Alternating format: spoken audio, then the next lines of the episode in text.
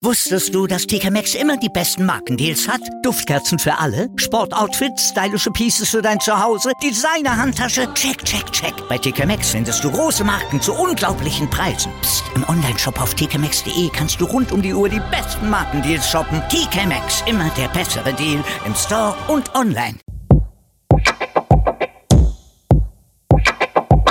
Die Podcaster Toolbox euer Werkzeugkasten für Corporate und Unternehmenspodcasts.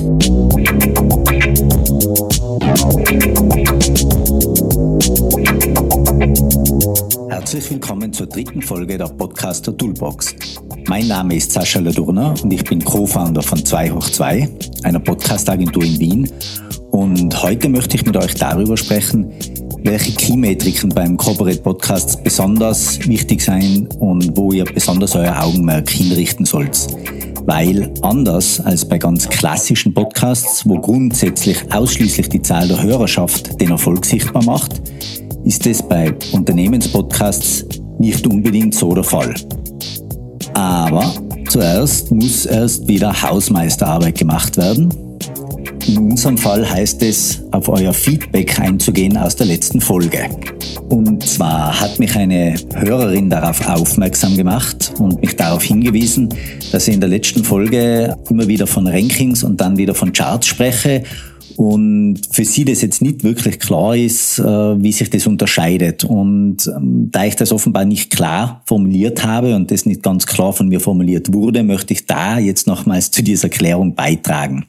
Es schaut nämlich folgendermaßen aus. Das Ranking in den Podcast-Apps ist vergleichbar mit dem Google-Ranking. Wenn ihr also in einer App nach einem Thema oder Schlagwort oder ähnlichem sucht, nach einem Keyword, dann schlägt euch die App passende Podcasts vor. Wenn ihr also eingebt äh, Migräne zum Beispiel, dann schlagt euch die App Podcasts vor, wo das Wort Migräne in der Beschreibung in den Show Notes drinnen steckt, äh, wenn das neurologische Podcasts sein und so weiter. Und wenn ihr da in diesem Ranking vorne mit dabei seid, sprich die richtigen Keyword Tops, dann ist es ungefähr vergleichbar wie wenn ihr bei der Google-Suche auf der ersten Seite auftaucht. Ihr habt also mit einem guten Ranking gute Chancen auf einen organischen Hörerzuwachs, wie man das nennt. Das heißt einen Hörerzuwachs, der passiert, ohne dass man klassisch Werbung dafür macht, sondern der einfach daher kommt, dass Leute nach den richtigen Keywords suchen, mit denen ihr äh, beschlagwortet habt, eure Shownotes und deswegen gefunden werdet. Die Podcast-Charts dagegen, die geben wieder, wie gut euer Podcast bzw. einzelne Folgen eures Podcasts zu einem bestimmten Zeitpunkt performen. Die Charts sind also immer nur eine Momentaufnahme und nicht etwas, was dauerhaft ist. Wenn sie also heute in den Top 10 der Apple Podcast Charts aufscheint, können sie nächste Woche ohne weiteres schon wieder aus den Top 200 gefallen sein. Zusammengefasst, das Ranking ist das Ergebnis einer aktiven Suche einer Person nach einem Podcast. Die Charts dagegen sind quasi die Hitparade der Podcasts und zeigen dir, wie dein Podcast zu einem bestimmten Zeitpunkt performt hat. So. Und jetzt hoffe ich, das war verständlicher. Falls nicht, bitte nochmal melden. Jetzt gehen wir in Media Res in die dritte Folge der Podcaster Toolbox.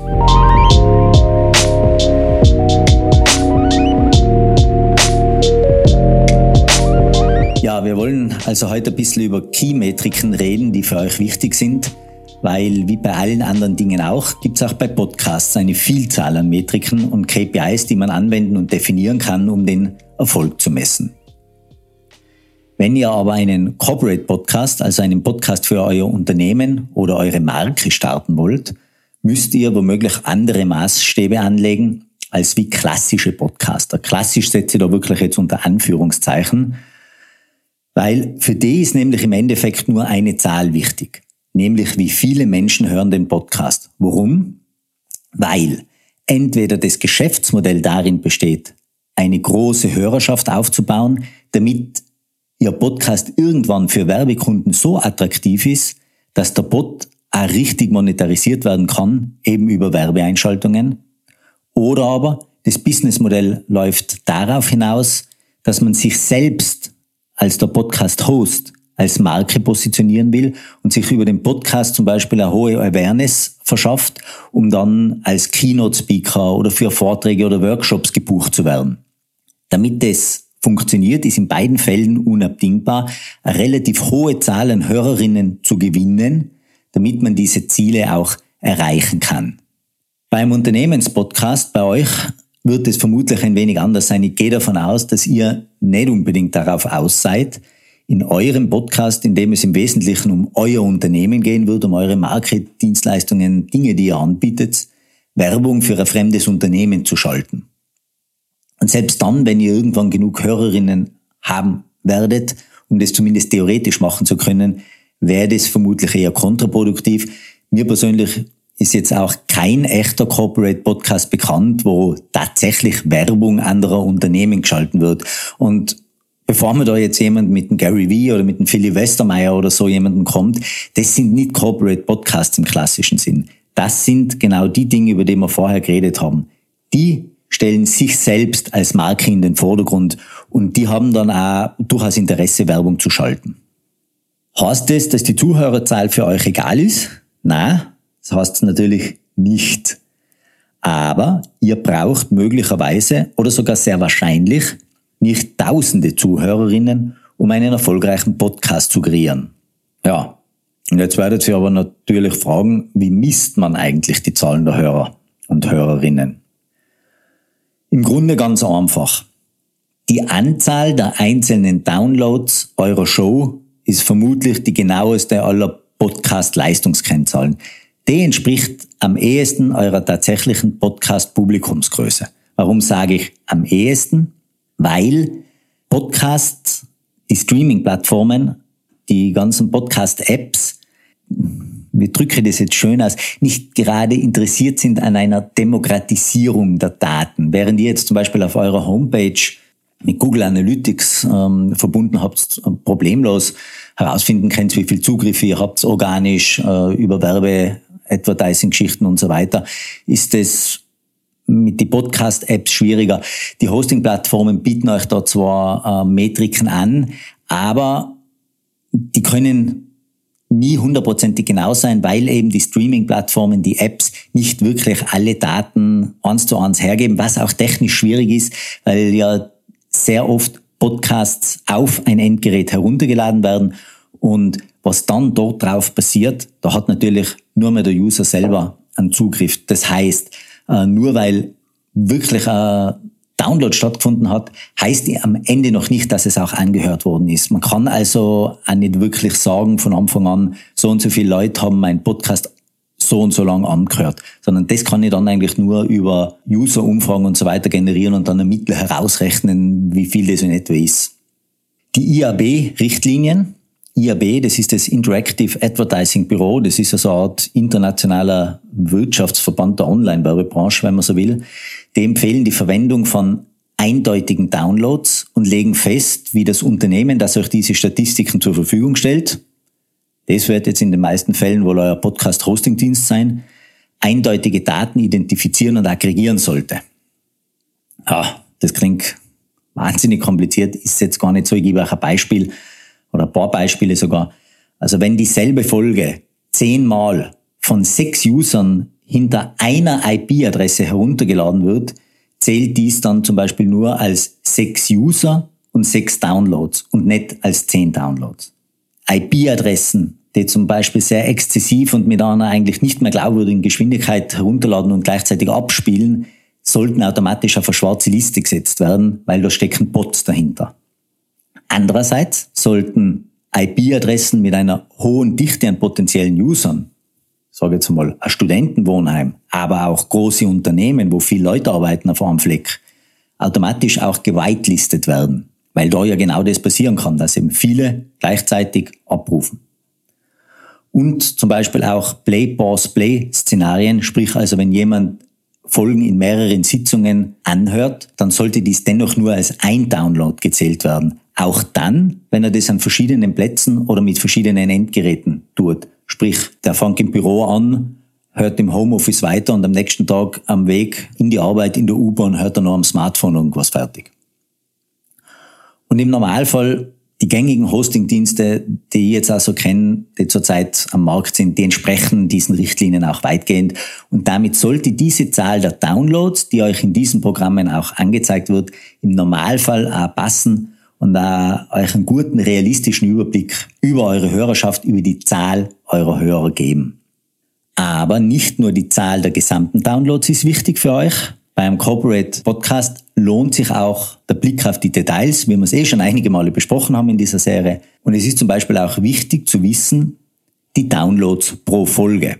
Messt die Leistung einzelner Episoden und versucht dann zu verstehen, warum bestimmte Folgen eures Podcasts mehr Downloads bringen als wie andere. Vor allem dann, wenn es große Unterschiede gibt. Wenn Sie also mal zehn Folgen veröffentlicht habt und ihr habt drei, vier Folgen, die performen richtig gut, ihr habt vielleicht ein, zwei, die sind wirklich schlecht, die anderen liegen irgendwo in der Mitte, dann muss man das analysieren und aufschlüsseln, was eine erfolgreiche Folge für euer Publikum attraktiv macht und dann die Faktoren versuchen auch auf zukünftige Folgen umzulegen. Das hilft euch nämlich dann Hörer zu gewinnen und Hörerinnen zu gewinnen, weil offensichtlich da sehr großes Interesse bestanden hat.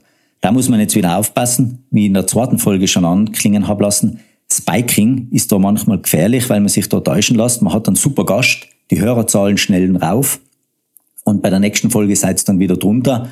Da muss man halt schauen, ob das mit dem zusammenhängt, weil es der Gast war oder gibt es Themen, die meine Hörerinnen offensichtlich mehr interessieren als wir andere und dann muss ich eben schauen, dass sie die Dinge auch mehr dorthin bringen, dass sie Hörer und Hörerinnen gewinne und sie animiere, bei mir, bei mir unter Anführungsstrich zu bleiben.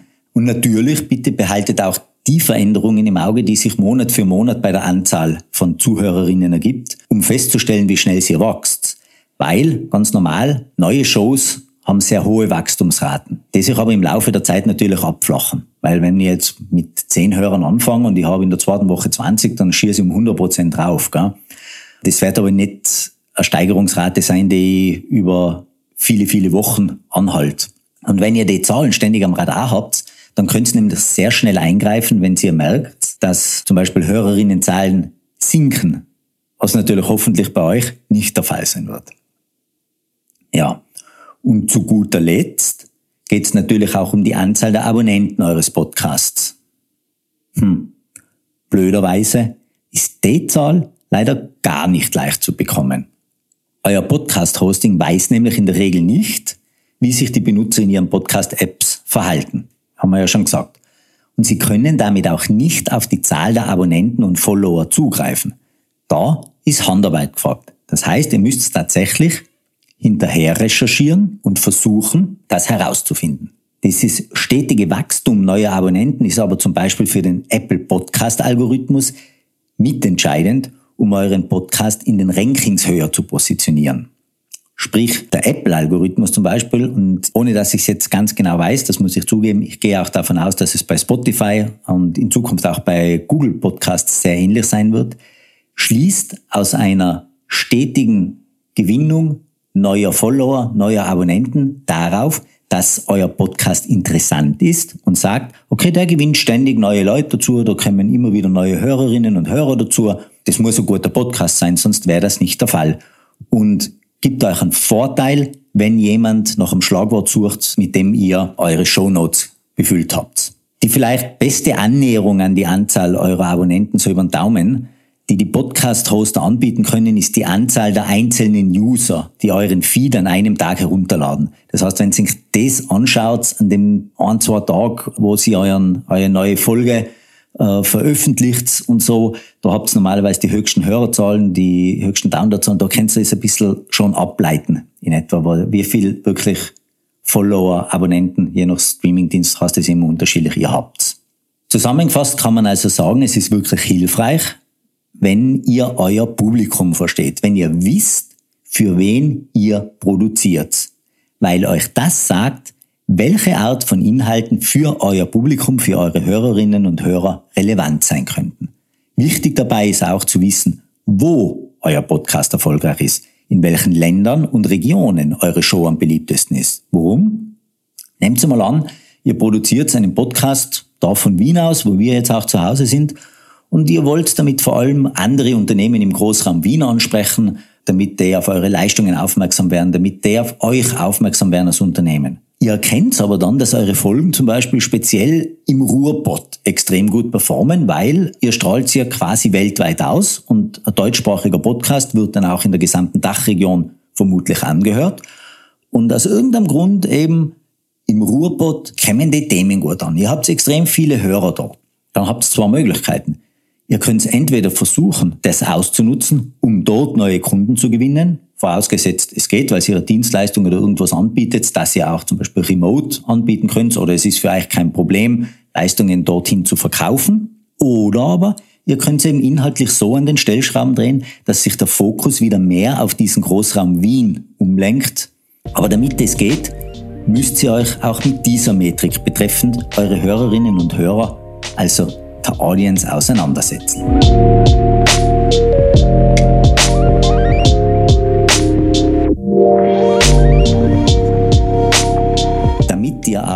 Überhaupt zu Hörerinnen kommt, braucht ihr mehr als nur eine Audiodatei, die ihr uploadet und den Streamingdiensten zur Verfügung stellt. Ihr müsst zuallererst gefunden werden. Und dazu braucht es einerseits das Ranking, haben wir eh schon vorher geredet, und wie schon eingangs erwähnt, das Podcast-Ranking ist quasi das Äquivalent zum Google-Ranking in den jeweiligen Apps.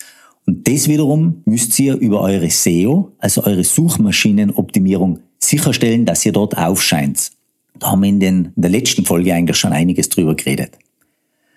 Ja, und wie schon in den ersten beiden Folgen gesagt, braucht ihr auch aussagekräftige Shownotes, in denen die Keywords eben vorkommen, damit ihr entsprechend gefunden werdet. Ich empfehle wirklich immer Unternehmen, macht eine vernünftige Keyword-Analyse. Im Idealfall könnt ihr eh schon zurückgreifen auf eine bestehende Keyword-Analyse, weil vielleicht euer Marketing oder eure IT-Abteilung oder wer immer eure Webseite betreut, zum Beispiel das schon für die Webseite gemacht hat. Und die Keywords, die dort funktionieren, funktionieren vermutlich auch in den Shownotes des Podcasts. Diese Shownotes werden ja nicht nur in den Apps ausgelesen, darauf greift ja auch Google zu. Wenn ihr die also gut macht und ordentlich aufarbeitet, habt ihr nicht nur die Wahrscheinlichkeit erhöht, in den Podcast-Rankings der jeweiligen App aufzutauchen, sondern auch im Google-Ranking selber. Eine Win-Win-Situation. So, jetzt muss ich aber noch auf etwas hinweisen, weil der deutschsprachige Markt eine Besonderheit aufweist, die tatsächlich in der Dachregion einmalig ist. Und die führt dazu, dass das Ranking möglicherweise gar nicht mehr so wichtig erscheint, wie es auf den ersten Blick sich jetzt anhört, was ich euch da erklärt habe. Im Dachraum, also Deutschland, Österreich, Schweiz, werden die neuen Podcasts tatsächlich an erster Stelle aufgrund persönlicher Empfehlungen aus dem eigenen Netzwerk ausgewählt und angehört. An zweiter Stelle steht dann die Google-Suche und erst dann kommen die Rankings in den Apps.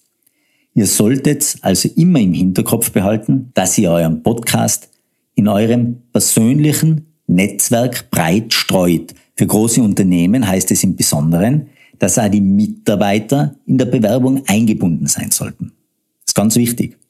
Ja, wenn jetzt aber die Rankings eh nur eine untergeordnete Rolle spielen, warum, fragt euch jetzt sicher, macht denn der Ladurner so einen Wind um das? Kann ich euch sagen, weil es sicher nicht ewig so bleiben wird. Weil wie wir in der ersten Folge gehört haben, ist der Markt klein. Noch ist er klein.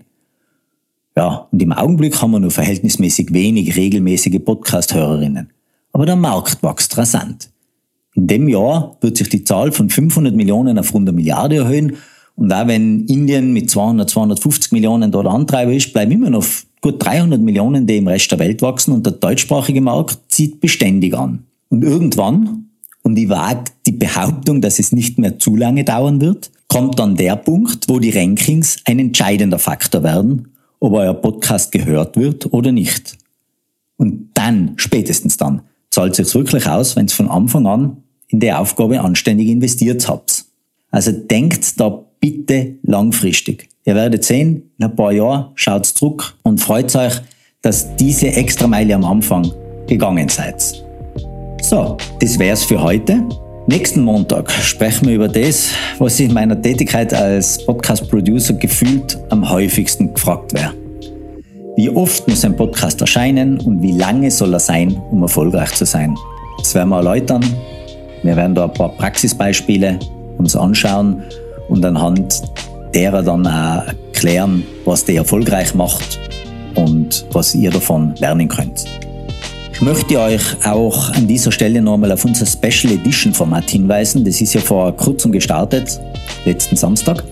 Und in dem Format werden wir ab sofort in unregelmäßigen Abständen wirklich tiefgehende Interviews mit Expertinnen führen, zu podcast-relevanten Themen natürlich, um allen Interessierten auch wirklich fundiertes Fachwissen, das mit Podcast zwar zu tun hat, aber eben über dieses reine Podcasting hinausgeht, zur Verfügung zu stellen.